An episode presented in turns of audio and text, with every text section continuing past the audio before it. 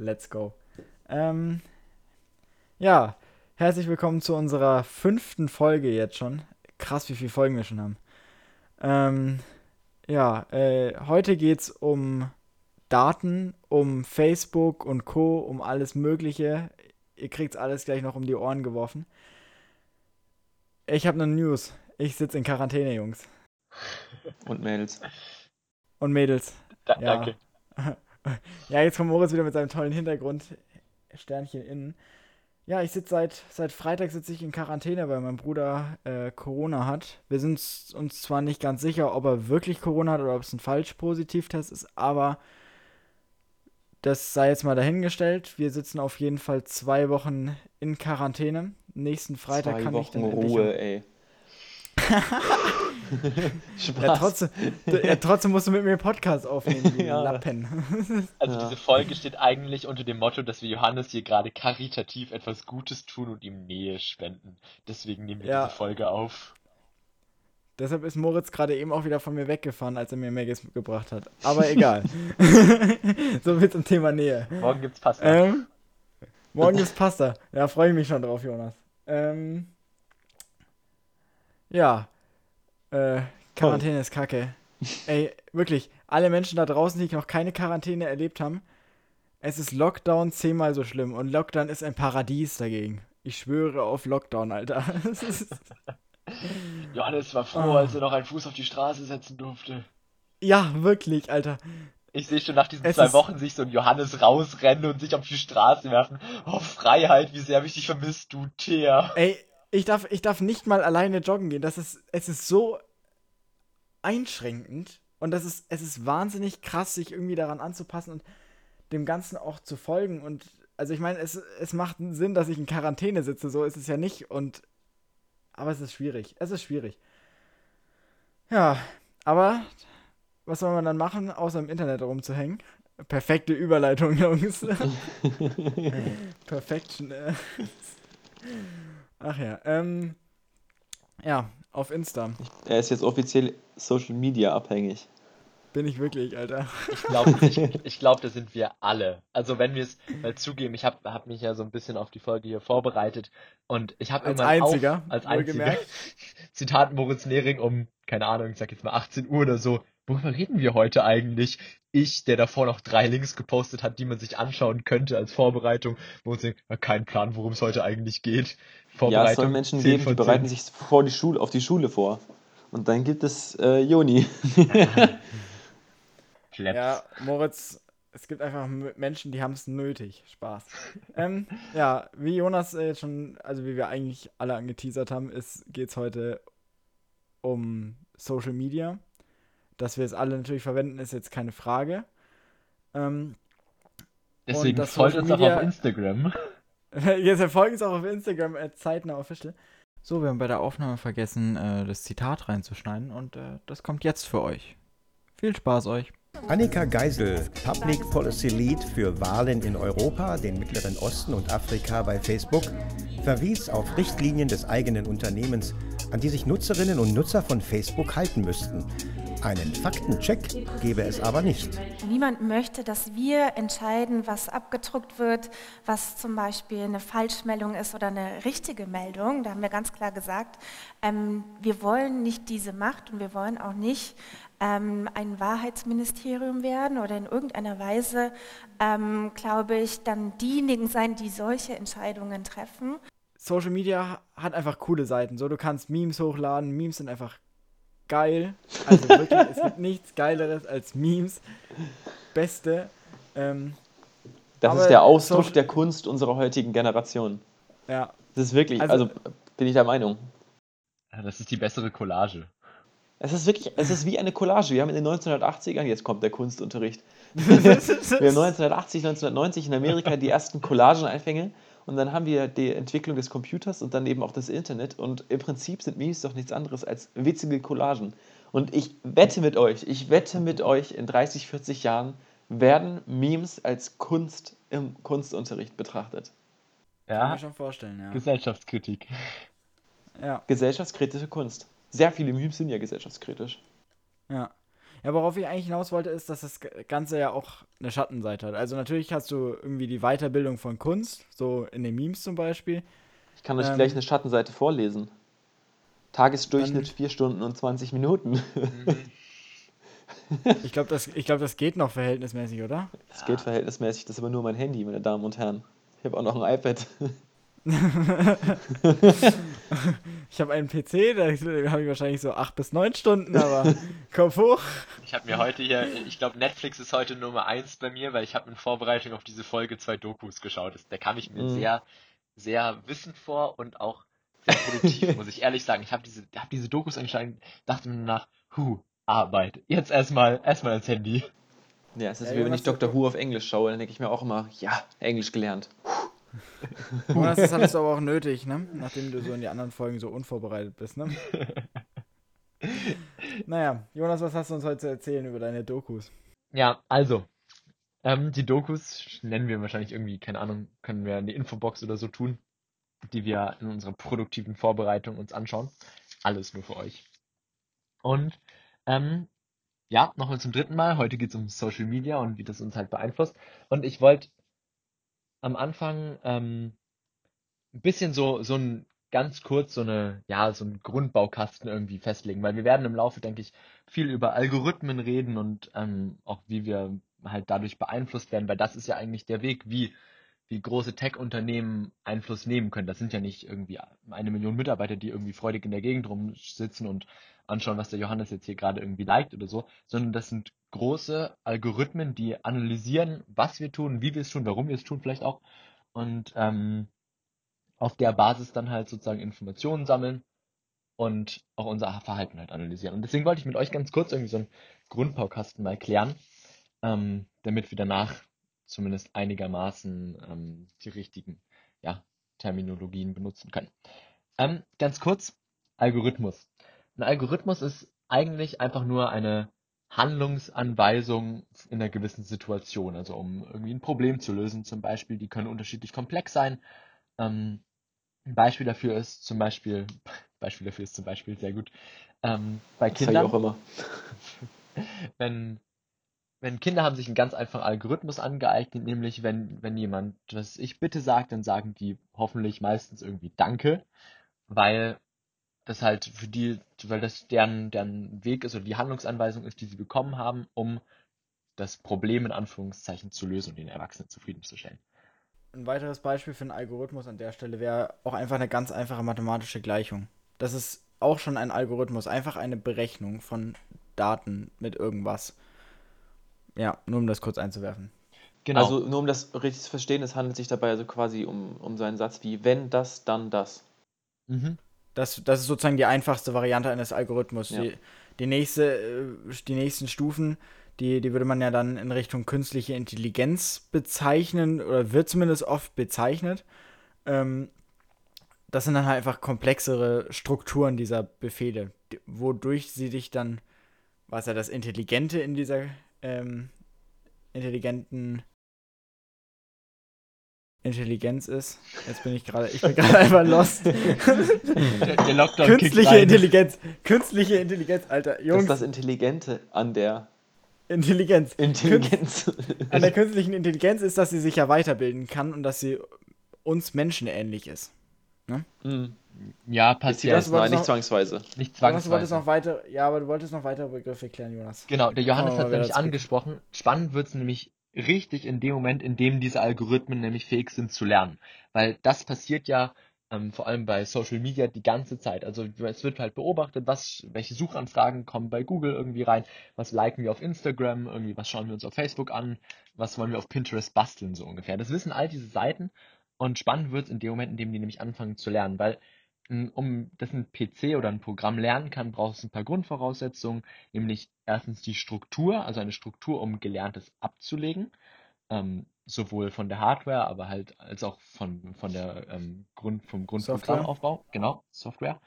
Und ähm, ganz häufig geht es dann auch um Rückkopplung, also dass wenn, wenn jetzt, welches Beispiel nehme ich jetzt, wenn wir, wenn irgendwie ein Ergebnis erzielt werden will, erzielt werden soll, dann wird nicht nur zurückgemeldet, okay, es wurde erzielt oder es wurde nicht erzählt, also zum Beispiel, dass der Johannes irgendwie oder der Moritz auf eine gewisse Werbung klickt, sondern es wird auch ähm, dann zurückgemeldet, wie lang war der da drauf und solche Rückkopplungsmechanismen, weil das hilft dabei, zu, ja, das Programm nochmal deutlich, deutlich effektiver zu verbessern.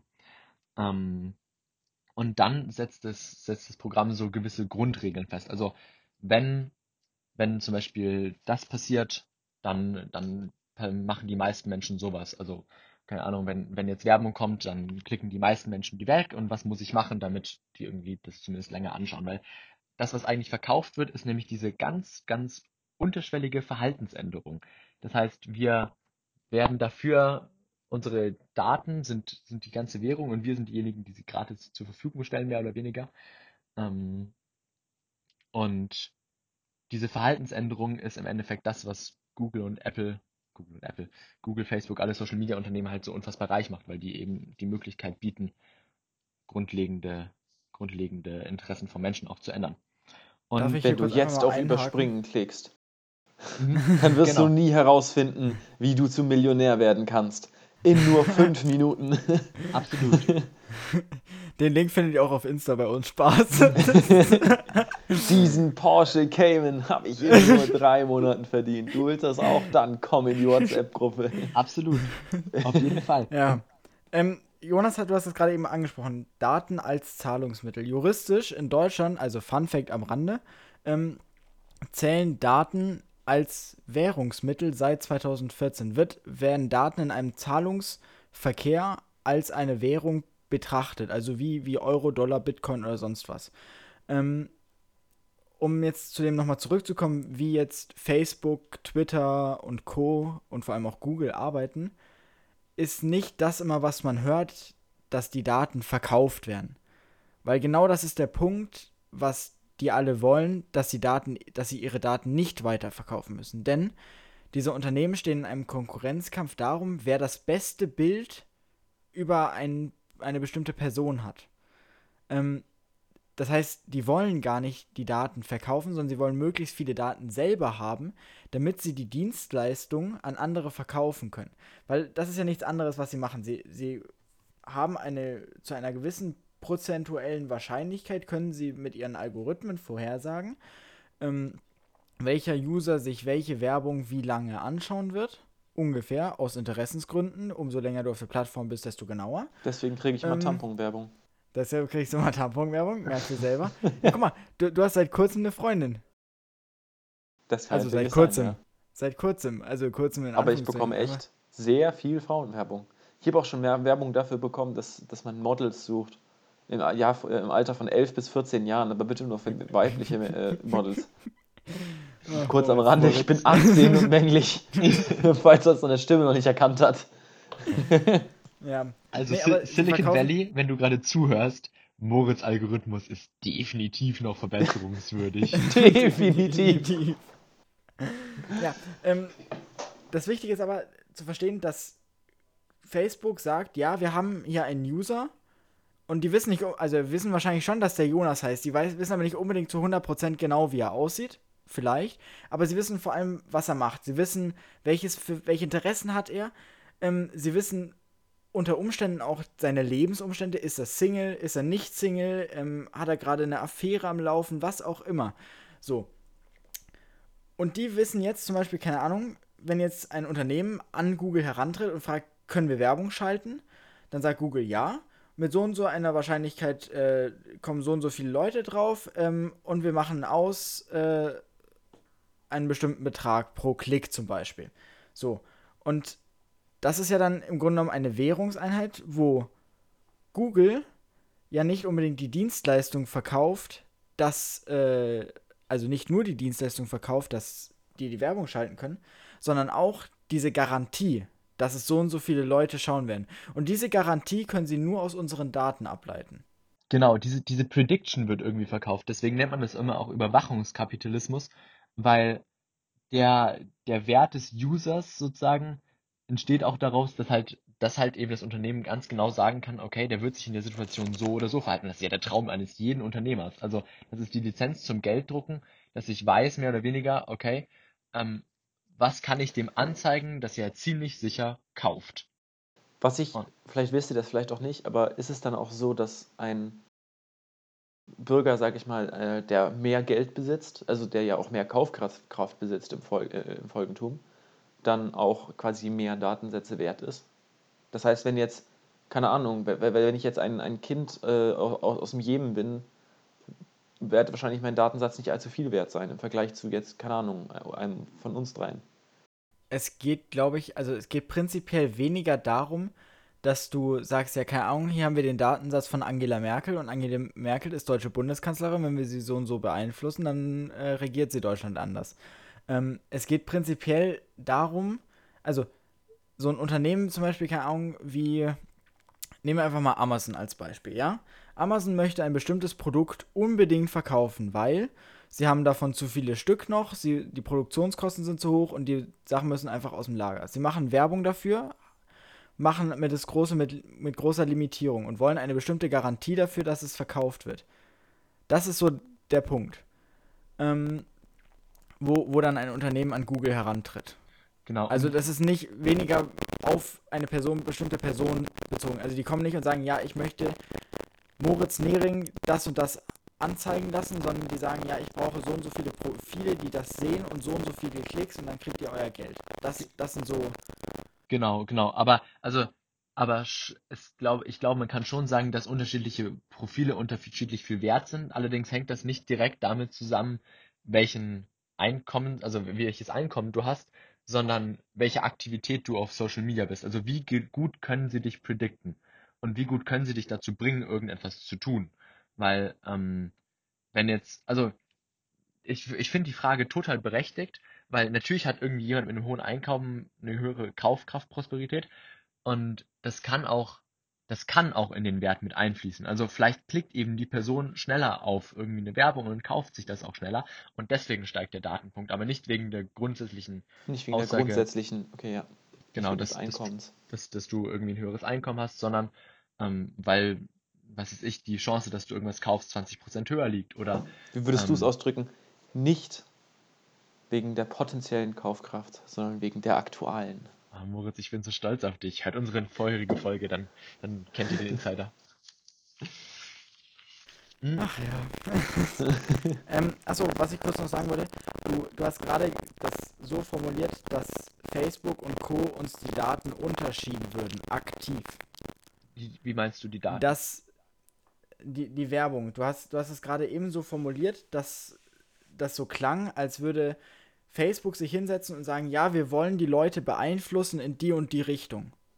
Was ja zu einer gewissen Sache auch stimmt, aber Facebook setzt sich, äh, Facebook, ja doch, Facebook, setzt sich prinzipiell nicht hin und sagt, ja, wir möchten die Leute in die und die Richtung treiben, sondern wir möchten den Leuten Werbung zeigen, weil wir dadurch Geld bekommen. Das ist nicht die Intention, wir wollen die, das Mindset der Leute verändern, sondern wir verändern es, wir nehmen es in Kauf, dass wir es verändern, weil wir Geld draus schlagen können.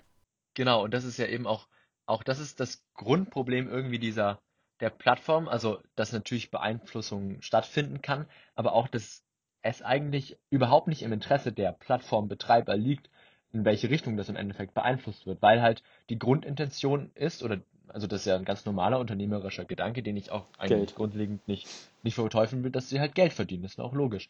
Aber es ist halt in, in der Firmenstruktur, in der Firmenphilosophie, auch wenn natürlich und dass die Unternehmen das bestimmt ähm, abstreiten würden, ist nicht verankert, dass es darum geht, irgendwie, ja, wer schaltet denn jetzt hier Werbung im Großen oder Ganzen oder in welche Richtung wird das beeinflusst? Also ein gutes Schlagwort dafür ist jetzt zum Beispiel Cambridge Analytica. Ähm, könnte ich ganz lange drüber reden, weil ganz kurz, Cambridge Analytica war eine Firma, Firma, die für die Der Grund, warum Donald Trump Präsident geworden ist. Ja, genau. Also die war, die waren beim, beim Wahlkampf von Trump zwei, wann war das? 2017, 2016? 2016. 16 war der Wahlkampf, genau. 2016 haben die für die Trump-Kampagne gearbeitet und haben ähm, laut ihrer Aussage, ich weiß nicht, 60 Prozent oder so der, un, der unentschiedenen ähm, Wähler in Amerika ähm, beeinflusst und größtenteils auch umgestimmt. Also das heißt nicht, es gibt ja immer Demokraten, Republikaner und ein paar andere und dann halt eben auch noch Menschen, die sich nicht entschieden haben. Und Cambridge Analytica hat sich zur Aufgabe gemacht, mit Hilfe von Facebook und Google Metadaten ähm, diese Person zu finden und bei denen konkret Werbung zu schalten, die oder Anzeigen zu schalten, die die polarisiert haben. Also zum Beispiel gab es Die hatten ihre, ja, sprich Ja. du? die hatten ihre Finger übrigens auch äh, in England bei der Wahl im Spiel. Genau. Also Boris Äh, Johnson ist auch mit Leaf- Cambridge Analytica. Leaf.eu, genau.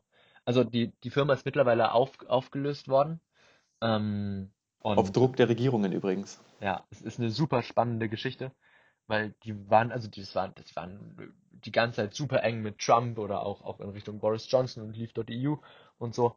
Und ähm, das war der, das war der erste Prozess, der richtig gezeigt hat, wie viel Einfluss können ähm, Datenpunkte haben auf, auf Menschen, die eben nicht beeinflusst werden, weil wir, wir kriegen das halt die ganze Zeit angezeigt. und Das ist eben diese Wir Low-Key sind, Beeinflussung.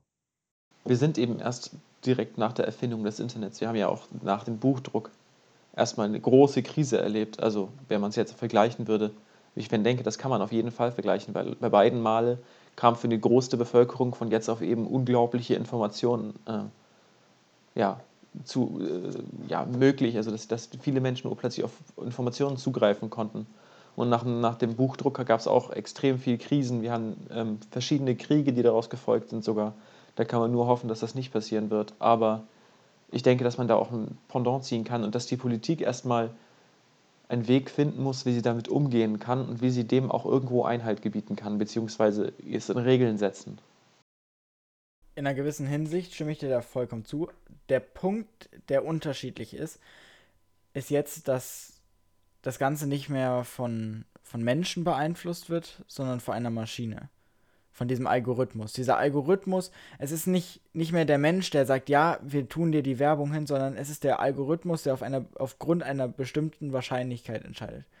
Wir alle haben im Master Sto- Stochastik gehasst, aber genau das ist, das ist Stochastik. Also mit welcher Wahrscheinlichkeit wird diese Person auf, äh, auf diesen Link klicken? So. Und dementsprechend mit welcher Wahrscheinlichkeit werden 10.000 Leute auf den Link klicken? Wie viel Geld, wie viel Kapital können wir daraus schlagen? Worauf ich jetzt aber eigentlich bei Jonas eingehen wollte. Der Punkt ist, wir haben jetzt die ganze Zeit darüber geredet, ja, sie können uns Werbung schalten, sie können uns beeinflussen. Sorry, dann gebe ich halt eben 200 Euro im Jahr mehr aus, weil ich auf irgendwelche scheiß Werbung geklickt habe und ähm, etwas geschaut habe, äh, beziehungsweise etwas gekauft habe. Schadet mir jetzt nicht so sehr, außer die 200 Euro im Jahr. Aber ich habe ja auch Produkte dafür bekommen. Genau. Man hat ja auch Genau, ich habe Produkte auch, dafür ich hab, bekommen. ich hab ja auch dafür Produkte bekommen. Ist ja nicht so, als wäre ich verarscht worden. Ähm, so. Der Punkt wird ja erst dann eigentlich schlimm, weil das werden jetzt die meisten Zuhörer jetzt sich gedacht haben, so, wo ist jetzt eigentlich der Knackpunkt? So, so warum, warum reden wir darüber? Warum ist es schlecht? Wa warum gibt es da überhaupt eine Kehrseite? Genau, also es ist ja Und wir eigentlich haben ja die Kehrseite- Kehrseite auch schon mit Cambridge Analytica so ein bisschen Ja, behandelt. genau, die, die, die, die wurde damit angeteasert. Da- Deshalb wollte ich darauf hinaus. Und der Punkt ist dann, wenn sich nicht mehr irgendwie nur Memes durch die Sachen, durch die ganze Zeit spielen, Werbung geschaltet wird, sondern wenn aktiv die Meinung von Menschen im realen Leben dadurch beeinflusst wird. Und, und das, ist, das ist der große Knackpunkt, den wir ja äh, bei Donald Trump zum Beispiel gesehen haben, ähm, wie ihr gerade eben gesagt habt, ähm, bei Boris Johnson. Und auch bis 2016 hieß es ja, die Russen haben sich rein, äh, haben sich in die Wahl eingeklinkt. Ja, aber wie haben sie das gemacht? Sie haben sich nicht hingesetzt und gesagt, ja, wir hacken jetzt einmal Facebook und Co. und schalten dann unsere Werbung damit rein und unsere Beiträge damit rein, sondern nein, sie haben auf einem legalen Weg, in Anführungszeichen, bei Facebook eine Anfrage gemacht, können wir Werbung schalten? Facebook hat ja gesagt, Facebook, äh, Facebooks Algorithmus hat das Ganze übernommen. Ähm, und dann war die Sache schon gegessen und dann konnten sie entsprechende Posts reinstellen, die ja teilweise dann ja auch nicht mal mit Werbung gekennzeichnet müssen, wenn sie irgendwelche entsprechenden Kanäle halt eben aufbauen über die Zeit. Ne? Ja, und das ist, das ist der Punkt. Also, das, das sollte jetzt mal jedem noch zu Hause, jetzt, der es gerade wirklich hört, also manche Zuhörer mögen das nicht, wenn wir sie ansprechen, aber trotzdem muss das an dem Punkt einfach jetzt mal sein. Lasst es euch einfach mal durch den Kopf gehen. Lasst es mal euch durch den Kopf gehen, dass das Ganze wirklich auch eine Kehrseite haben kann und darüber wollen wir jetzt genauer reden, welche Kehrseite da jetzt zum Vorschein kommt. An dieser Stelle kann ich auch einen Film empfehlen, 100 Dinge. Der behandelt in etwa genau das, also dass man gezwungen wird, beziehungsweise ja eigentlich schon fast wirklich gezwungen wird dazu, bestimmte Produkte zu kaufen, die man eigentlich gar nicht haben wollte. Und dann hat man urplötzlich 40 Paar Schuhe im Schrank stehen, trägt aber essentiell nur zwei davon.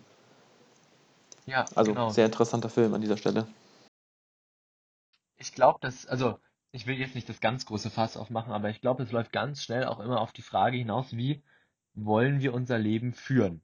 Also das ist, stellt sich ja die Frage überall. Ähm, aber das ist halt, also auf der einen Seite ist es ja eben nett, dass wir die Sachen angezeigt bekommen, die wir mögen. Also ich krieg, krieg auch zum Teil halt gerne sinnvolle Werbung angezeigt, weil das manchmal Produkte sind, von denen ich mir, die ich mir denke, okay, die sind nett, die würde ich gern kaufen und die kaufe ich mir dann manchmal auch. Aber halt eben nicht nur. Und das ist halt die Frage, wo ziehen wir da die Grenze, was wollen wir haben? Ähm, Ich glaube, es ist uns gar nicht bewusst, was das Ganze bedeutet. Also es ist ja nicht so, dass, also jetzt, wenn wir jetzt uns denken, ja, wir schauen ja eh nur die bisschen Werbung an, die uns dazwischen geschaltet wird und wir schauen uns halt, ja, die Feeds an, die halt eben bei Instagram direkt auf der Home-Seite einmal zum Runterscrollen sind oder bei den Reels einmal wirklich schön nach unten gescrollt. Sondern dieser Algorithmus bestimmt ja auch, in welcher Reihenfolge wird dir was angezeigt. Also klar, jetzt wenn du zum Beispiel, keine Ahnung, die ganze Zeit dir die Bilder von Zeitnah anschaust, ja, Zeitnah Official hier, ähm, dann kriegst du da auch die neuesten Posts immer mit vorgeschlagen, falls mal wieder einer rauskommt, Jungs, ne? Aber es geht dann darum, dass du, wenn du mal politisch gesehen in eine bestimmte Richtung dir einfach Sachen anschaust, nehmen wir einfach mal das, äh, den Punkt, äh, wenn man sich Verschwörungstheorien anschaut. Weil Verschwörungstheorien verbreiten sich dadurch natürlich, dass ich sie teile. Dann schaut sich Moritz die an und dann schlägt Moritz, wird Moritz vom Algorithmus noch eine Verschwörungstheorie vorgeschlagen. Und Moritz ist jetzt zwar prinzipiell ein intelligenter Mensch, der am Anfang denkt so, ja, das kann nicht stimmen, dass der Klimawandel von der Sonne gemacht wird. Herzlichen Dank geht hier an unser Zitat vom letzten Mal, Beatrix von Storch, raus. Essentiell Ähm, gesehen wird sie von der Sonne gemacht. Johannes Ja, Moritz ist schon guck. infiziert.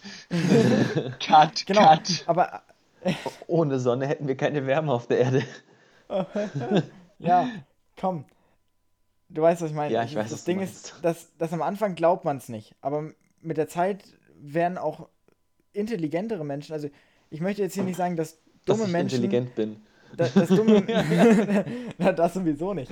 Äh, aber dass dumme Menschen dafür ähm, da gewillt sind, irgendwie äh, Verschwörungstheorien zu glauben. Nein, es ist einfach Fakt, dass sich äh, Menschen, die, die nicht so intelligent sind, davon leichter beeinflussen lassen. Das ist jetzt kein Vorwurf an diese Mhm. Menschen, wirklich nicht. Ich weiß, dazu gibt es auch eine Ich würde, Studie. sogar, ga- ich ähm, würde sogar sagen, dass es eher so auf den emotionalen Quotienten ankommt. Ob, ob ich es schaffe, da den Unterschied zu ziehen oder ob ich einfach gnadenlos alles glaube, was ich lese. Es ist diese Naivität, die dahinter steckt. Ja, genau. Also ähm, ich glaube, das, stimmt, das, ja. das kommt halt und das, ich glaube eben diese, diese, naja, da, da, ich will mir jetzt ke- will kein Urteil darüber treffen, ob mit akademischen Abschlüssen oder so irgendwie eine, eine Disziplin irgendwie kommt über Emotionalität oder so. Aber ähm, es gibt eine Studie von Hagen, Endauer, Wieland, ähm, die hat halt aus, also die hat ausgesagt, dass, dass Menschen ohne akademischen Abschluss, und das ist an der Stelle wieder vollkommen ohne Wertung, und ich, äh, das sind genauso gute Menschen wie alle anderen auch. Akademischer Abschluss heißt Uni-Abschluss. Ähm, ja, ich glaube, Abitur heißt- haben die, Abitur zählt da, glaube ich, auch schon mit rein. Okay. Ähm, dass Menschen ohne akademischen Abschluss eher dazu neigen, ähm, stärker zu polarisieren. Weil, weil das ja auch halt damit zu tun hat, dass die in ihrem, dass halt Menschen, die jetzt äh, vielleicht eben jetzt nicht sich den ganzen Tag mit, mit großen Datenmengen oder so auseinandersetzen auseinandergesetzt haben, weil ihr Arbeitsfeld einfach ein schlichtweg ein anderes ist, ähm, nicht so viel Erfahrung darin haben, Daten irgendwie zu hinterfragen oder auch anders zu recherchieren und dann vielleicht eher auch zur Tendenz neigen, halt Sachen dann einfach anzunehmen, was ja auch logisch ist. Dafür sind die Qualitäten an anderen Feldern beheimatet.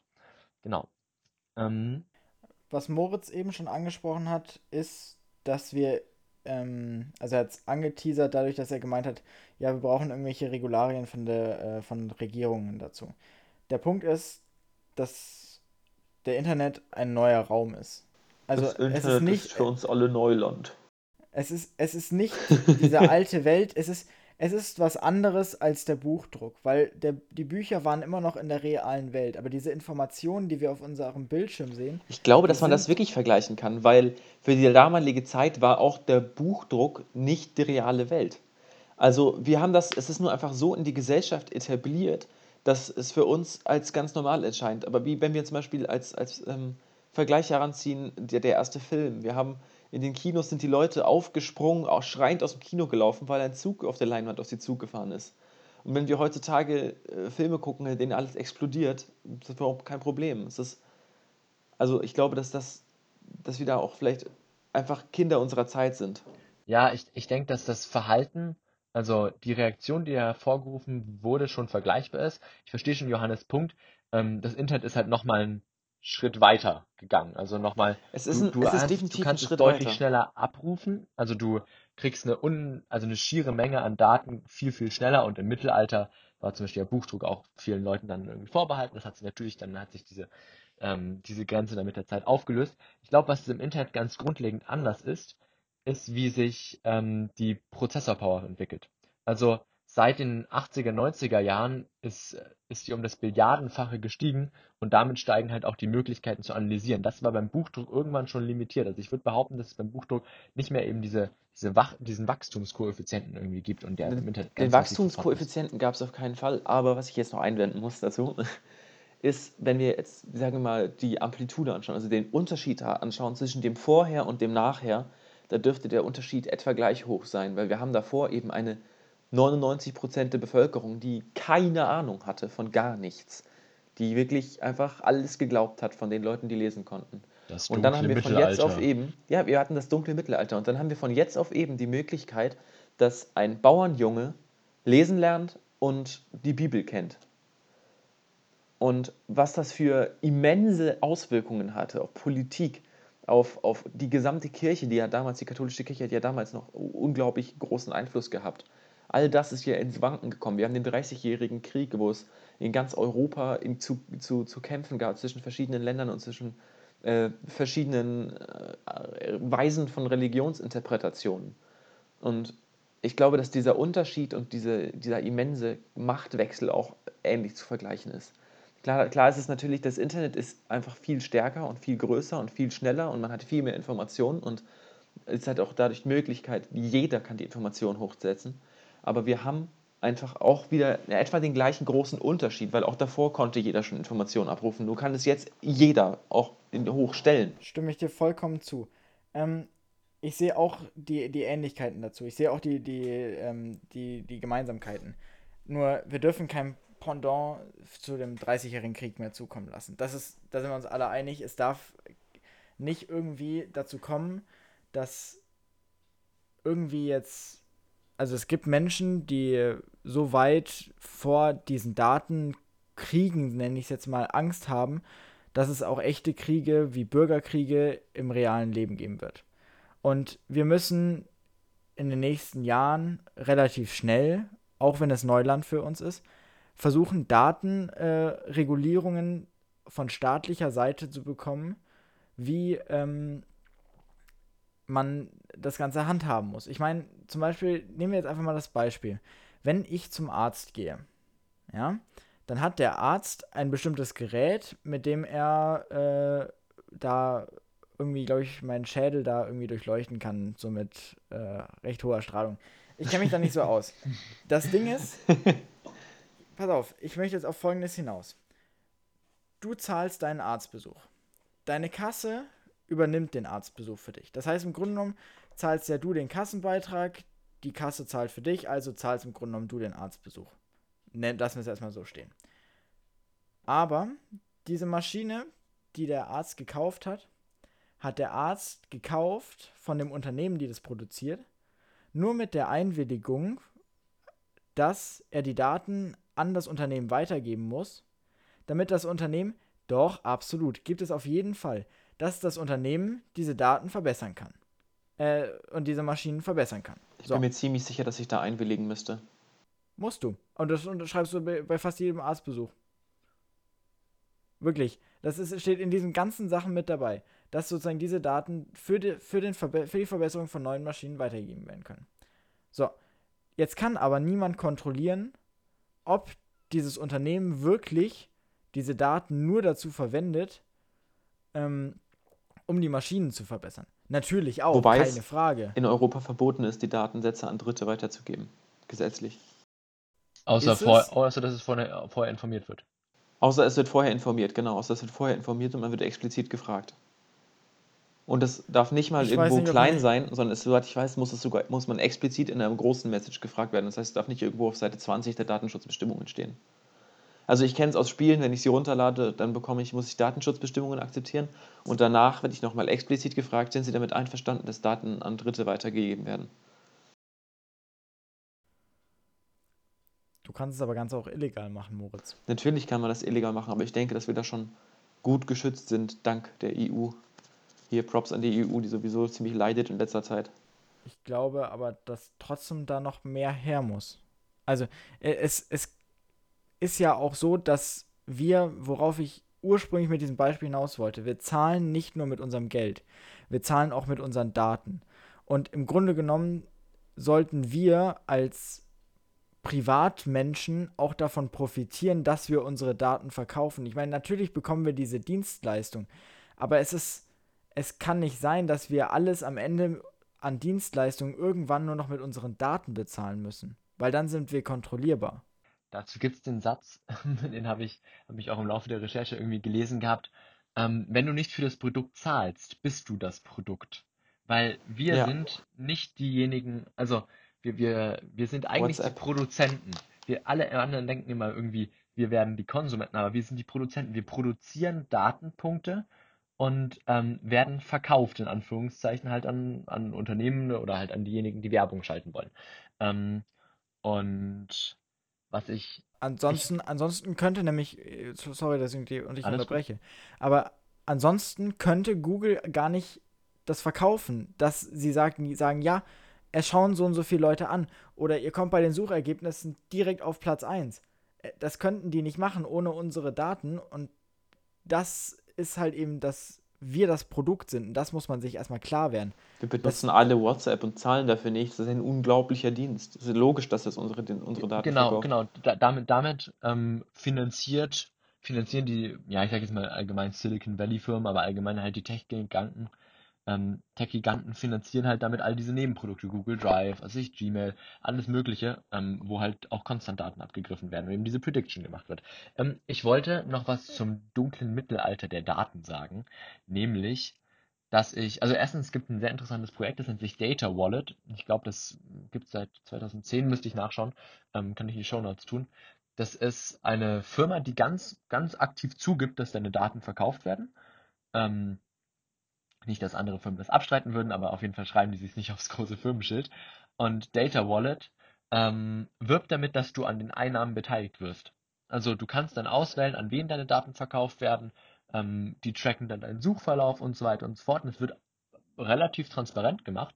Und das fand ich ein sehr interessantes System, weil ich glaube, dass wir, wenn wir in, oder ich hoffe es zumindest, wenn wir in 50, 60 Jahren irgendwie auf die Zeit jetzt zurückschauen, dass wir vom dunklen Mittelalter der Daten sprechen, weil ich denke, dass, dass halt eben dieser Datenpunkt als Währung viel mehr und auch als, als Besitzrecht, als Eigentum des jeweiligen viel mehr anerkannt werden muss und auch geschützt werden muss. Halt, also klar, wir haben die Datenschutzgrundverordnung, aber halt, dass der, dass der User ganz bewusst nicht ausgebeutet wird, sondern weiß, was er da eigentlich abgibt und dass dafür auch ein Gefühl vermittelt wird.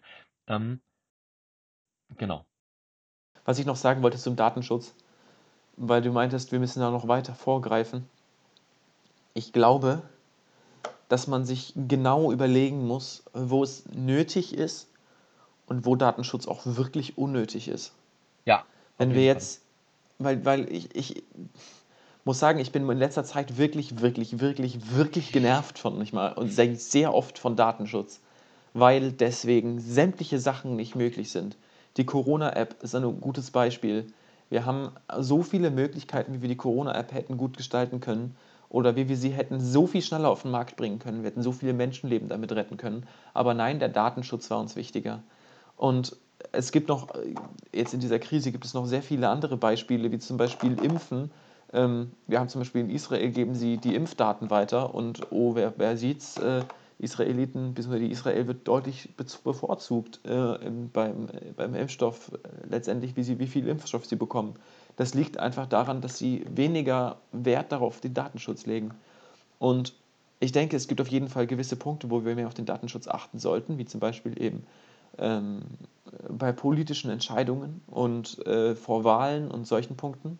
Aber es gibt auch einfach Dinge, da muss ich sagen, sollten wir mit dem Datenschutz auch vielleicht ein Stückchen zurückschrauben und sagen, ey Jungs, so wichtig ist das nicht. Das ist nicht, mir ist es wichtiger, dass ich äh, während dem Lockdown unterrichtet werden kann und meinetwegen darf das auf Zoom passieren. Und äh, dafür hat eben äh, Silicon Valley, wie Jonas so schön gesagt hat, oder Johannes, weiß ich gerade nicht mehr, äh, weiß dann eben Silicon Valley, dass ich in meinem Englischunterricht äh, das S vergesse in der dritten Person Singular genau das ist ja der Punkt, dass sie nicht wissen. Dass sie wissen, also sie wissen eben nicht, dass du das Essen der dritten Person Singular vergessen hast. Sie wissen, wann du online bist. Sie wissen, was du anklickst. Sie wissen alles andere, aber sie wissen nicht den exakten Inhalt. Das ist auch das, dieser Mythos bei den WhatsApp-Nachrichten. Sie wissen nicht, was du in der Sprachmemo schickst. Wissen sie wirklich nicht. Sie wissen auch nicht, was du schreibst als Text. Sie wissen, wann du online bist. Sie wissen, was mit wem du chattest. Sie wissen, was du im Status hast. All das wissen sie, aber sie wissen nicht die direkten Inhalte der Nachrichten. Die ja. werden zwar irgendwo abgespeichert, aber die werden von den Algorithmen nicht so analysiert wie diese anderen Daten. Das sind eigentlich die wirklichen Daten. Und wo ich den Punkt sehe, ich sehe, ich gehe voll damit ein, dass Datenschutz an vielen Punkten einfach übertrieben wird. Aber ähm, ich sehe auch diese ganzen Tech-Unternehmen in der Verantwortung, mit diesen Daten entsprechend sorgfältig umzugehen und nicht genau das, was wir haben, etwas zuzulassen, das über soziale Medien eine Gesellschaft gespalten werden kann. Denn was anderes erleben wir denn gerade in den USA? Bestes Beispiel, Donald Trump äh, postet, also das ist ja noch das Offensichtlichste, ja, postet die ganze Zeit irgendwelche Sachen auf Twitter, die mittlerweile zwei, Monate bevor, zwei Monate bevor er sein äh, Amt abgeben musste. Nachdem ja? das Kapitol gestürmt wurde. Und nachdem das Kapitol gestürmt wurde. Grüße gehen raus, das wollte ich nämlich auch noch sagen, aber Johannes sprich erst zu Ende. Ähm, und diese Inhalte müssen besser kontrolliert werden von den Unternehmen selber und da müssen diese Unternehmen in die Verantwortung gezogen werden. Das ist meine Meinung. Ein erster Schritt ist ja quasi damit schon äh, mit Artikel 13 gekommen, wo ja gesagt wurde, ähm, in dem Punkt Urheberrecht, ja, ähm, wenn ein, ein Normbücherbürger, sage ich mal, ein Autonomalbürger etwas hochlädt, auf YouTube zum Beispiel, und das ist, nehmen wir mal an, einfach eine halbe Stunde Mitschnitt aus Harry Potter, dass er eben nicht mehr dafür bestraft wird, sondern die Plattform. Oder nehmen wir auch äh, schlimmere Sachen an, wie zum Beispiel irgendwelche Tierquälereien oder sonstige Sachen, sodass also nicht mehr derjenige bestraft wird, der das Video hochlädt, sondern die Plattform an sich, weil man die Plattform dafür verantwortlich macht, was auf ihr passiert. Natürlich kann die Plattform das dann weitergeben, wenn zum Beispiel Tierquälerei-Videos hochgeladen werden, äh, wird jetzt nicht irgendwie der CIO, äh, CIO, CIO, CEO. CEO, so heißt das Ding, das Ding. äh, ins Gefängnis gesteckt, sondern ähm, dann kann sie eben weitersuchen und weiter forschen und kann eben, aber es ist quasi im Auftrag der Plattform und nicht mehr im Auftrag ähm, des Gesetzgebers. Finde ich sehr interessant. Genau, das, das ist der Punkt. Also kurzes Ding, ich glaube mittlerweile heißt es Artikel 17, aber es ist derselbe Artikel, ist ja auch völlig egal. Ähm, das Wichtige ist, ähm, worauf ich hinaus wollte, ist, dass genau hier der Punkt angesprochen wird, dass die Unternehmen, die solche Dienste anbieten, auch die Werbung vorher kontrollieren müssten, für was eigentlich geworben wird. Mit, mit was wird eigentlich geworben? Was, was wird versucht dazu errei da, damit zu erreichen? Alter, heute ist mein Deutsch kacke. Meine ja, Fresse. Ja, das, das, sind, das sind Folgen der Quarantäne. Ähm, das ja, sind aber, weiß. das wird aber, also das wird zum Teil aber auch schon, oder es wird versucht jetzt, nämlich liegt der EU-Kommission jetzt ein Vorschlag vor, nämlich die DSA oder die DSM. Ähm, da geht es um Plattformregulierung. Das ist halt ein ganz heikles Thema, weil an sich sind diese Plattformen, Google, Facebook, Apple, alles Mögliche, ähm, ich weiß nicht, wieso ich Apple immer aufzähle, sind alles Firmen, die halt die, die einfach Privatunternehmen sind und wo der Staat halt eigentlich zu Recht auch, aus vergangener Erfahrung halt, kein Recht hat, ähm, da einzugreifen und zu regulieren, halt wie die irgendwie ihr Business machen. Und wenn der User der, da irgendwie drauf geht, ist es ihre eigene Schuld. Das Problem ist halt nur, dass die eine, eine Monopolstellung haben im Markt und es die marktbeherrschend sind. Und deswegen überlegt man halt, ob man sogenannte Plattformregulierung einführt, ist aber super umstritten. Ähm, ich wollte noch gerade eben was was nämlich der Johannes vor gefühlt 20 Minuten gesagt hat, zu, dass nicht konkret WhatsApp-Nachrichten gelesen werden, aber Daten gesammelt werden, über wann ist man online und so weiter und so fort. Das sind die berühmt-berüchtigten Metadaten. Also nicht die konkrete Message, sondern eben alles, alle Datenpunkte, die damit irgendwie entstehen. Ähm, und da gab es eine sehr interessante Studie drüber. Das ist nämlich, also die, die hat die NSA irgendwann veröffentlicht, nämlich, dass es viel sinnvoller ist, Metadaten zu sammeln, wenn man Informationen über eine Person haben will, als ihr konkretes Verhalten in dem Moment zu tracken, weil das ist häufig einfach nicht möglich und halt auch sehr, sehr schwierig rechtlich durchführbar. Ähm, in Amerika ging das mal über den Patriot Act, aber jetzt mittlerweile eigentlich nicht mehr. Und das ist, das mit den Metadaten, Metadaten, mit vielen Metadaten funktioniert das super, weil du so ein super komplexes Bild davon bekommst, was ein Mensch macht. Ja, äh, wir hoffen, dass wir euch jetzt nicht irgendwie zu tief in die Krise über diese Unternehmen gestürzt haben, dass ihr nicht jetzt alle direkt schon Insta deinstalliert habt und uns gar kein Feedback mehr dalassen können. und natürlich ähm, ein Abo dagelassen habt. Und ein Abo dagelassen habt. Nicht äh, vergessen, die Glocke zu aktivieren. oh, falsche Plattform. falsche Plattform, Jonas.